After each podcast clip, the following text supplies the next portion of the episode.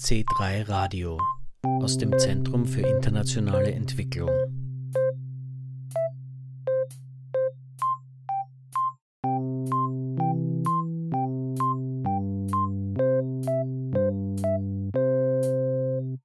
Am 31. Mai 2023 wurde im C3 zum siebenten Mal der C3 Award vergeben. Das ist ein entwicklungspolitischer Preis für vorwissenschaftliche und für Diplomarbeiten. In dieser Ausgabe von C3 Radio berichten wir darüber. Es begrüßt Sie Jürgen Planck. 134 Schülerinnen haben bei der diesjährigen Ausschreibung zum C3 Award mitgemacht. Es wurden 108 Arbeiten, davon 22 Diplomarbeiten und 86 vorwissenschaftliche Arbeiten aus ganz Österreich eingereicht. Alle Abschlussarbeiten wurden von einem wissenschaftlichen Beirat begutachtet, zehn davon wurden für die Shortlist nominiert. Diese sind im Rahmen der Preisverleihung am 31. Mai präsentiert worden. Moderiert wurde die Preisverleihung von der freien Journalistin Anastasia Lopez und von Laila Ahmed. Sie war 2022 eine der Preisträgerinnen des C3 Awards. Anastasia Lopez sagt einleitend über diesen Preis. Der C3 Award hat eine große Bedeutung für Wissenschaft, Dialog und Bildung. Jugendliche wie ihr habt ja eure Arbeiten eingereicht und das ist äh, entstanden in so einem Kooperationsprojekt äh, der drei Organisationen VWA im C3. Und das bedeutet eigentlich, dass äh, mit diesem Projekt ihr und auch Lehrkräfte die Möglichkeit hatten, äh, an Veranstaltungen, Services zum Beispiel teilzunehmen, an verschiedenen Workshops. Aber es gibt genauso ganz viele Themensheets, wo ihr neue Ideen bekommen könnt, wo ihr Informationen bekommen könnt. Ganz viele Themenfelder im Bereich internationale Entwicklung. Das soll alles dazu beitragen, dass ihr ähm, mehr Hilfe bekommt bei der kritischen Auseinandersetzung mit genau den Themen, mit denen ihr euch befasst habt. Genau deswegen sind wir hier, weil ihr euch mit diesen Themen befasst habt. Und äh, ich möchte sagen, dass heute nicht nur vorwissenschaftliche Arbeiten da sind, sozusagen, sondern eben auch Diplomarbeiten. Also ganz viele verschiedene Schultypen haben ihre Arbeiten eingereicht und das äh, freut uns umso mehr, dass so viel Diversität heute Abend hier ist. Mit dem C3 Awards 2023 wurde die folgende Arbeit ausgezeichnet. Der Alltagsrassismus im deutschsprachigen Raum und wie er sich auf unsere Denk- und Verhaltensweise auswirkt. Verfasst von Yara Omar aus Wien. Wie bist du denn auf dieses Thema gekommen? Ähm, also einerseits wegen meinen Erfahrungen, weil ich halt oft so gemerkt habe, also bei anderen Leuten vor allem, dass sie immer so, es waren Kleinigkeiten, aber sie haben halt Sachen gesagt, die halt eher rassistisch waren. Und das habe ich halt immer gemerkt, aber ich konnte irgendwie noch nicht wirklich was dazu sagen, weil ich mich nicht so gut mit dem Thema beschäftigt habe.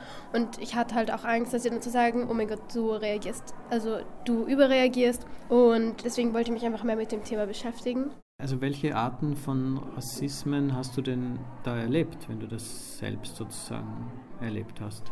Ähm, also meistens eben subtilen Rassismus, äh, vor allem in meinem Umfeld und Leute, mit denen ich sehr gut bin und mit denen ich sehr viel Zeit verbringe. Und ja, das war so ein bisschen mein ausschlaggebender Grund. Ja. Was ist das dann genau, also subtil?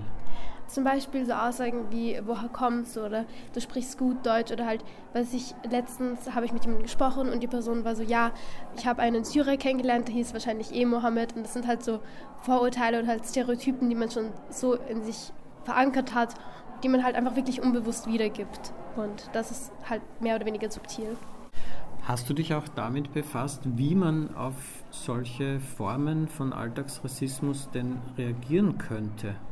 Also ich wollte mich damit befassen, aber meine Arbeit, das war dann einfach zu groß. Aber was man einfach machen kann, ist, dass man eben die Person darauf aufmerksam machen kann und dass man die Person einfach mehr auf diese Phänomene hinweist und halt wirklich weiß macht, was das mit einem macht und warum das nicht okay ist. Und ja, man sollte einfach immer reagieren.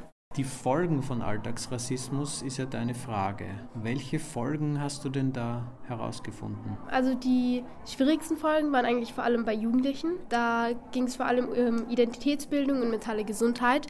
Sie, also wenn man sehr oft Rassismuserfahrungen erlebt, kann es eben sein, dass sie sehr viele Schwierigkeiten haben, ihre eigene Identität zu finden und ihre eigene Gruppe zu suchen und schauen, wo gehöre ich dazu, warum kann ich da nicht hin und das ist zum Beispiel eine Schwierigkeit oder eben bestimmte Phänomene wie der Stereotype Threat, das heißt, dass die gegenüberliegende Person von mir halt bestimmte Stereotypen hat von also von meiner von einer gewissen Ethnizität. Und äh, dann habe ich eben das Gefühl, ich muss die äh, Stereotypen, ich muss halt das Gegenteil beweisen, dass es eben nicht so ist. Und dadurch spüre ich halt sehr viel Angst und Druck und bewahrheite dann doch diese Vorurteile. Und wenn das halt immer wieder passiert, kann sich das eben negativ auf die Karrierelaufbahn auswirken und zum Beispiel auch eine Folge, die vielleicht am Anfang sehr klein wirkt, aber dann doch etwas Großes bewirken kann. Was war noch eine Erkenntnis, die du aus der Beschäftigung mit, dieser, mit diesem Thema gefunden hast? Ich habe mich dann auch ein bisschen mit White Fragility, also halt weiße Zerbrechlichkeit auf Deutsch, ähm, und da ging es halt auch eben ein bisschen um die Position von der weißen Mehrheitsgesellschaft äh, oder von eben von einer weißen Person. Und das hat mich auch ein bisschen überrascht, weil ich nie so wirklich von der anderen Person Perspektive so mich informiert habe. Und da ging es halt darum, dass Leute, die eben sich nicht so viel mit Rassismus beschäftigen, dass sie dann, wenn sie dann auf Rassismus angesprochen werden, dass sie dann sehr defensiv reagieren und halt immer sagen, dass das also halt alles mit einer Überempfindlichkeit versuchen zu erklären und dass immer die gegenüberliegende Person falsch ist und nicht die eigene Person. Und äh, das hat mich zum Beispiel sehr schockiert, weil also ich habe es ähm, in meinem Alltag eigentlich schon oft erlebt, dass das bei Leuten der Fall ist, aber ich habe das nie so wirklich erkannt, dass es auch ein Phänomen dazu gibt.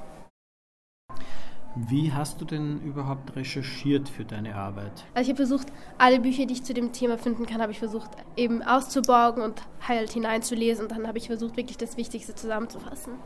Hier gibt es ja auch eine Bibliothek und ein Teil des Preises, den du gewonnen hast, ist auch ein Bibliotheksausweis.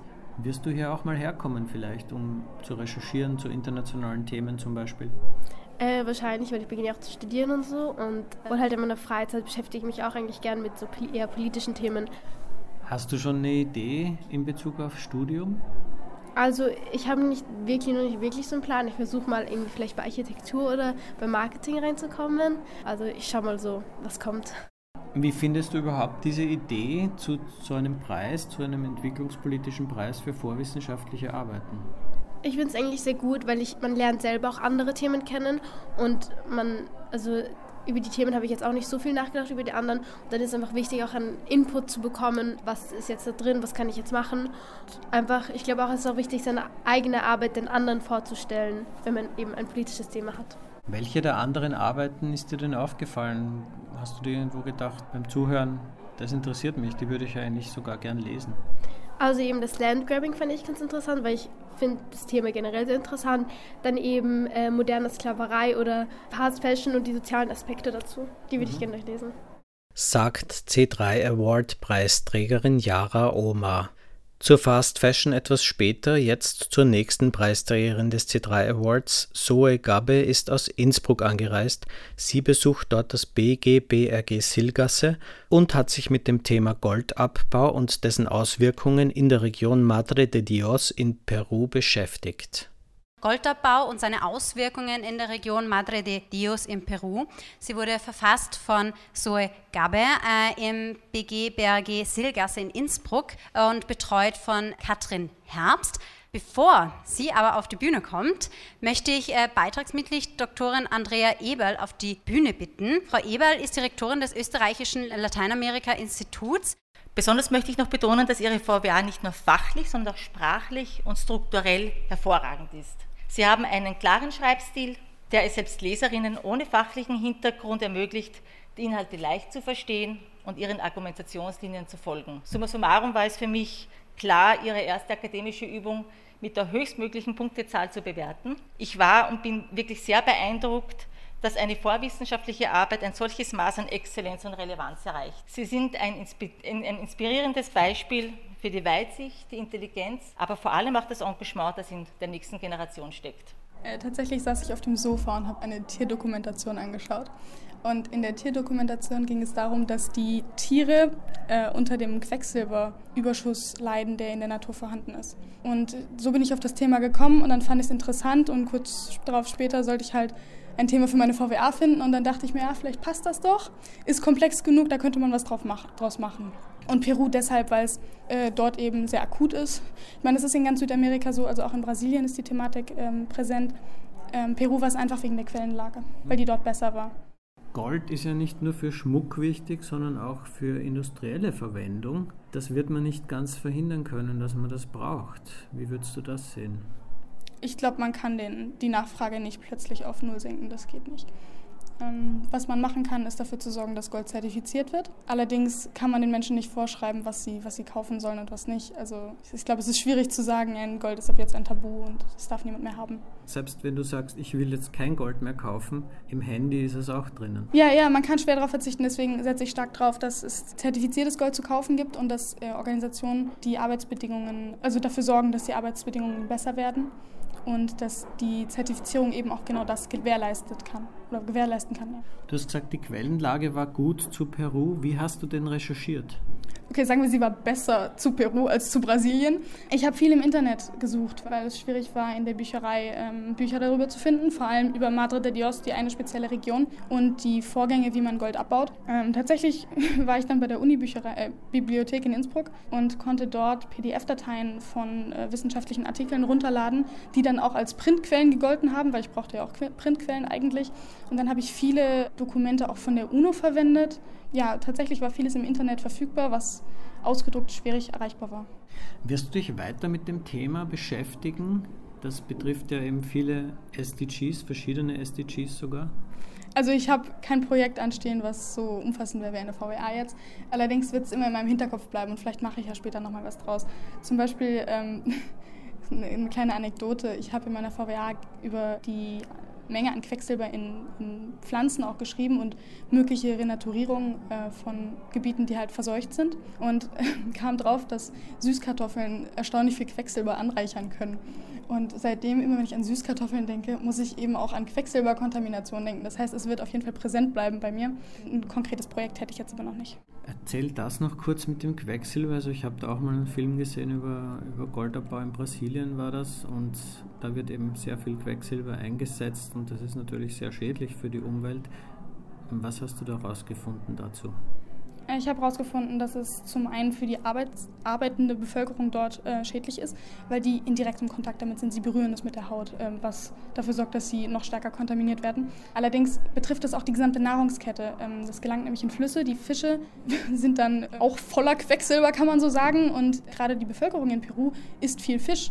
Und dann haben die da kontaminierten Fisch, den sie nicht essen können oder den sie essen und der gesundheitsschädlich ist. Und äh, Quecksilbervergiftungen kann auch zum Tod führen, ist auf jeden Fall schlecht fürs Gehirn und hat zahlreiche Nebenwirkungen und ähm, sollte nicht in der Umwelt sein. Wie fandst du die Preisverleihung heute und die Themen der anderen? Ich fand das wahnsinnig spannend. Auch äh, es waren Themen dabei, von denen wusste ich gar nichts und ich glaube, manche Arbeiten würde ich sehr, sehr gerne selber lesen. Welche zum Beispiel? Ja, zum Beispiel die über inklusive Feminismen, weil ich Feminismus äh, auch sehr, als sehr wichtig erachte und ähm, jetzt auch nicht wüsste, wie man verschiedene Feminismusströmungen einteilen kann. Ich muss aber auch zugeben, ich habe nicht von allen VWRs den, den kleinen Absatz drüber gelesen, deswegen ähm, kann ich nicht über alle so viel sagen. Hast du vor, ein Studium zu machen, vielleicht in die Richtung Lateinamerika? Ich weiß noch gar nicht, was ich studieren möchte. Ähm, das würde ich noch offen lassen. Auf jeden Fall würde ich gerne eine Reise machen und ähm, Lateinamerika auch besuchen. Und vielleicht ergibt sich dann was. Sagt Zoe Gabe, eine der Preisträgerinnen des C3 Awards 2023. Landgrabbing in Äthiopien als neue Form des Kolonialismus. So lautet das VWA-Thema von Leonita Humay, der dritten Preisträgerin des C3 Awards 2023. Ich muss ehrlich zugeben, dass ich das Thema nicht direkt im Kopf hatte. Zuerst einmal, ich wollte etwas, ähm, ein Thema wählen, was mit Entwicklung und globalen Auswirkungen zu tun hat. Und dann bin ich direkt zu meiner Geografielehrerin gegangen und sie hat mir dieses Thema vorgeschlagen, da wir das im Unterricht gemacht haben. Und ich habe direkt Zusammenhänge schließen können mit dem Kolonialismus, also zusammen mit meiner Betreuerin, ähm, mit dem Kolonialismus und das, den Neokol Neokolonialismus. Und das hat sich dann super zusammengefunden, darüber zu schreiben. Und mir war wichtig, darüber aufzuklären. Wie hast du denn recherchiert? Zum Thema habe ich auch schon gearbeitet. Gibt es ja sehr viel Material, ja. oder? Ja, ich habe äh, eine intensive Literaturrecherche betrieben, meiner Meinung nach. Ich habe mehrere Bücher von der Uni ausgeborgt und äh, es gab auch Dokumentationen, also Filme und ähm, ein Film von äh, Kurt Langmann hat mich darauf gestoßen, äh, zu seinem Buch. Und ja, so habe ich mir in seinen Büchern auch noch Quellen rausgesucht und es gab auch viele Fachzeitschriften und ja, Internetseiten. Den Film habe ich auch gesehen und habe auch mit dem Kurt Langbein mal ein Interview gemacht. Hast du mit ihm auch Kontakt aufgenommen? Nein, ich habe tatsächlich nicht mit ihm Kontakt aufgenommen, weil ich nicht die Möglichkeit gesehen habe, äh, ihn zu kontaktieren. Also ich wusste jetzt nicht, wie ich ihn am besten kontaktieren soll und ich habe mich eigentlich sehr bereichert gef äh, gefühlt von seinem Film und seinem Buch. Ich glaube, mein größtenteils viele Ansätze meiner Arbeit sind auch von ihm. Apropos Buch, Du hast ja mit dem Preis auch einen Bibliotheksausweis gewonnen, der hier im C3 gilt. Das heißt, du kannst hier alle Bücher ausheben. Wirst du hierher kommen vielleicht mal und irgendwas recherchieren? Ich glaube schon. Also ähm, uns äh, wurde das nicht äh, vermittelt hier, dass es äh, hier auch eine Stelle ist, wo wir Bücher ausbauen können. Deswegen, äh, ich habe viel gesehen und ich dachte mir so, hätte mir sicher mehr geholfen, wenn ich davor davon gewusst hätte. Und ich werde auch in Zukunft sicher hierher kommen. Also ich werde jetzt demnächst auch bald studieren und dann werde ich auch sicher hier was brauchen. Hast du schon eine Idee, was du studieren möchtest? Wird das so in diese Richtung sozusagen Nord-Süd-Kontakte, internationale Beziehungen, Kultur- und Sozialanthropologie, irgendwas in die Richtung? Tatsächlich war ich immer, also mir ist das Fach Geografie immer am nächsten gekommen im Unterricht. Also das hat mich immer am ehesten interessiert und deswegen war ich eigentlich, bin ich eigentlich noch immer der Meinung, dass ich gern eigentlich Geografie und Deutsch und ich wollte es als, also ich will es glaube ich noch als Lehramt machen und das würde ich studieren. Aber es steht noch alles offen, also ich bin mir noch nicht ganz sicher. Ein Aspekt hast du vorhin auch erwähnt, ist ja zum Beispiel bei Landgrabbing die Rinderzucht oder die Zucht überhaupt von Tieren, die geschlachtet werden für den Konsum. Mhm. Äh, hast du da vielleicht auch für dich was geändert, indem du jetzt weniger Fleisch isst zum Beispiel? Oder hat das eine Auswirkung gehabt auf dich und dein persönliches Leben? Also, ich finde, meine ganze Arbeit hat Auswirkungen auf mich. Ähm, als ich mir die Dokumentationen und alles angeschaut habe, da wurde mir teilweise schon schlecht, darüber nachzudenken, so wie viel Fleisch wir konsumieren, auch vor allem in Österreich. Und ich bin gerade auf einer Einstellung, ich will meinen also Fleischkonsum reduzieren.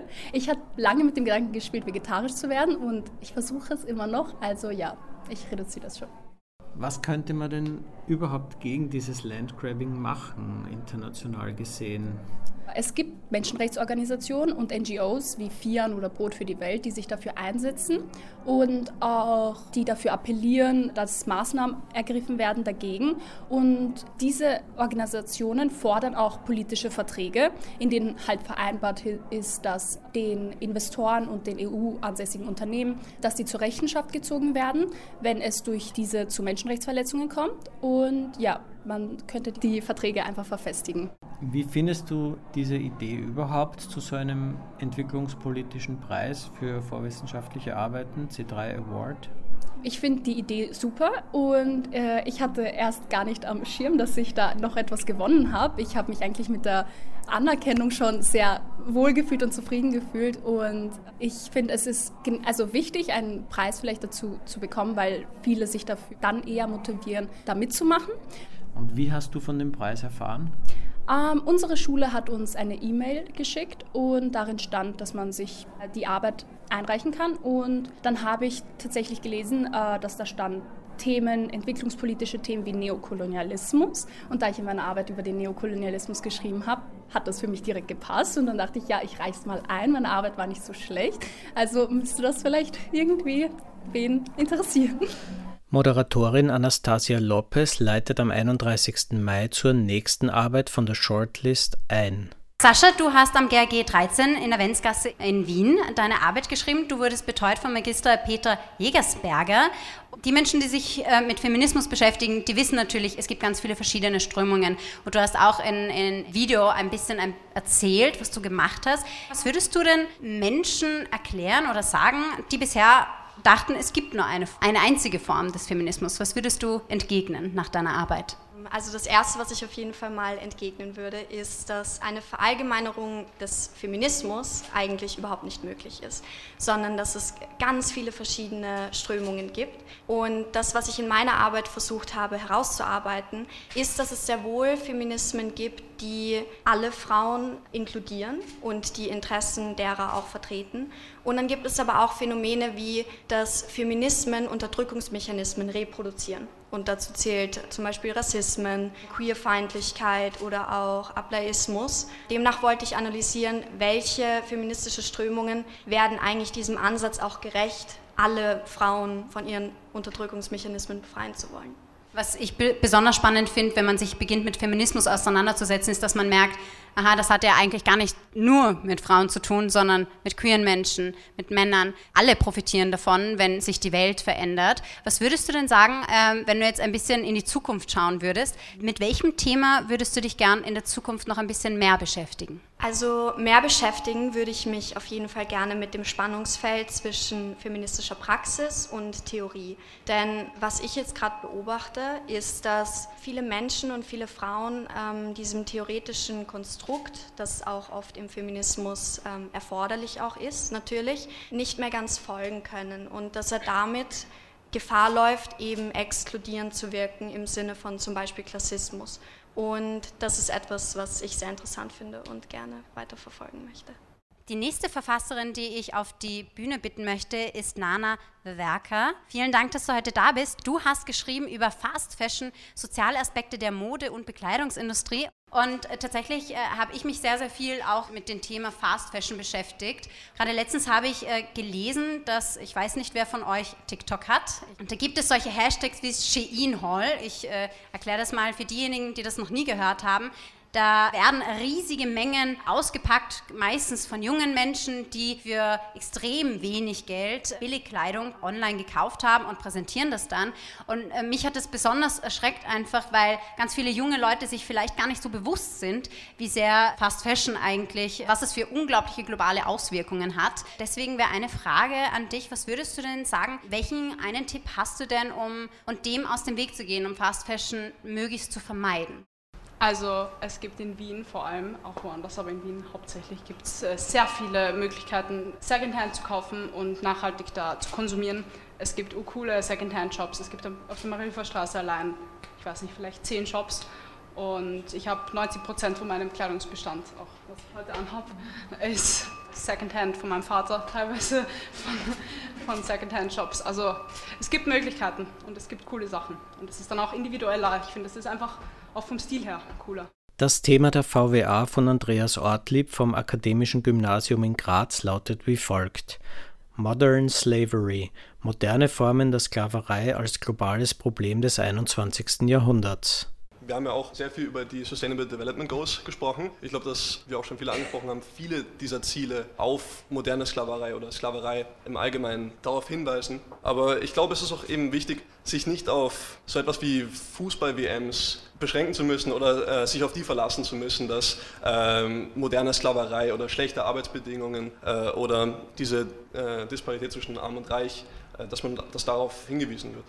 Du hast die SDGs erwähnt. Gibt es auch andere Wege, die zusätzlich dazu beitragen könnten? Also es gibt einerseits eben auf internationaler Ebene die UN, auf nationaler Ebene natürlich die Arbeitsministerien, die dafür kämpfen sollen. Und dann gibt es noch zwei andere wichtige Sachen. Natürlich Nichtregierungsorganisationen, die hervorragende Leistungen in diversen Regionen der Welt bereits vervollständigt haben. Unter anderem geben sie dabei Betroffenen rechtliche Unterstützung äh, und Beratung und finanzieren auch Mikrounternehmen sogenannte, die äh, Alternativen zu ihren derzeitigen Bedingungen und ihrer derzeitigen Arbeit, ihren schlechten Arbeitsverhältnissen schaffen sollen. Und andererseits, wie bereits äh, viele auch gesagt haben, sind wir auch natürlich Teil dieser Lösung. Unser Konsumverhalten bestimmt, ob Produkte aus Sklavenhand oder eben nicht äh, hergestellt werden. Und ich glaube auch, dass diese Frage bei der Entscheidung zwischen einem teuren und einem billigen Produkt nicht nur wie oft besprochen, bei der Qualität liegen sollte, sondern eben auch bei den darunterliegenden Arbeitsbedingungen, unter denen das Produkt hergestellt wird. Abschließend sagt Moderatorin Anastasia Lopez über alle Einreichungen zum C3 Awards 2023.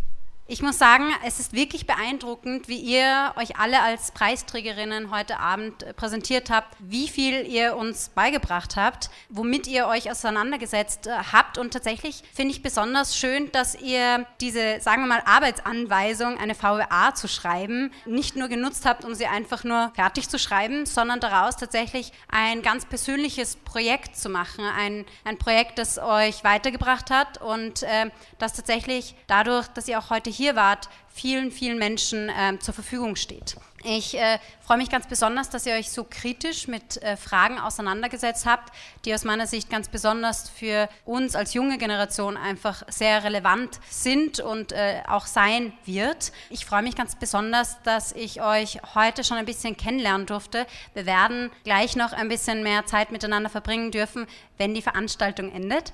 Ähm, das heißt, äh, wir können uns vernetzen und ich würde sagen, dass es äh, eines der Sachen ist, die ähm, am wertvollsten ist, auch heute Abend dass ihr miteinander Kontakte knüpfen könnt. Ich glaube, ihr habt alle sehr viel gemeinsam und äh, das kann ein guter, ein schöner Ort sein äh, der Begegnung heute Abend. Das war C3 Radio. Heute zum C3 Award 2023, der am 31. Mai dieses Jahres im C3 vergeben worden ist.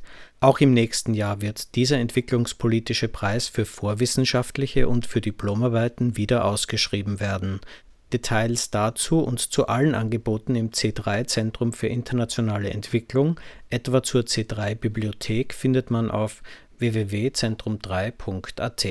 C3 Radio gibt es wieder in einem Monat und ständig als Podcast auf Spotify. Auf Wiederhören sagt Jürgen Planck.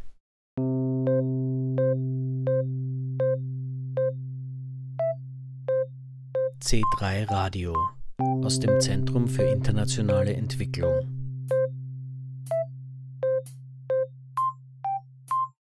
Mit den Organisationen Baobab, Frauensolidarität, Mattersburger Kreis, ÖFSE und Paulo Freire Zentrum. Weitere Informationen und Podcast auf www.zentrum3.at.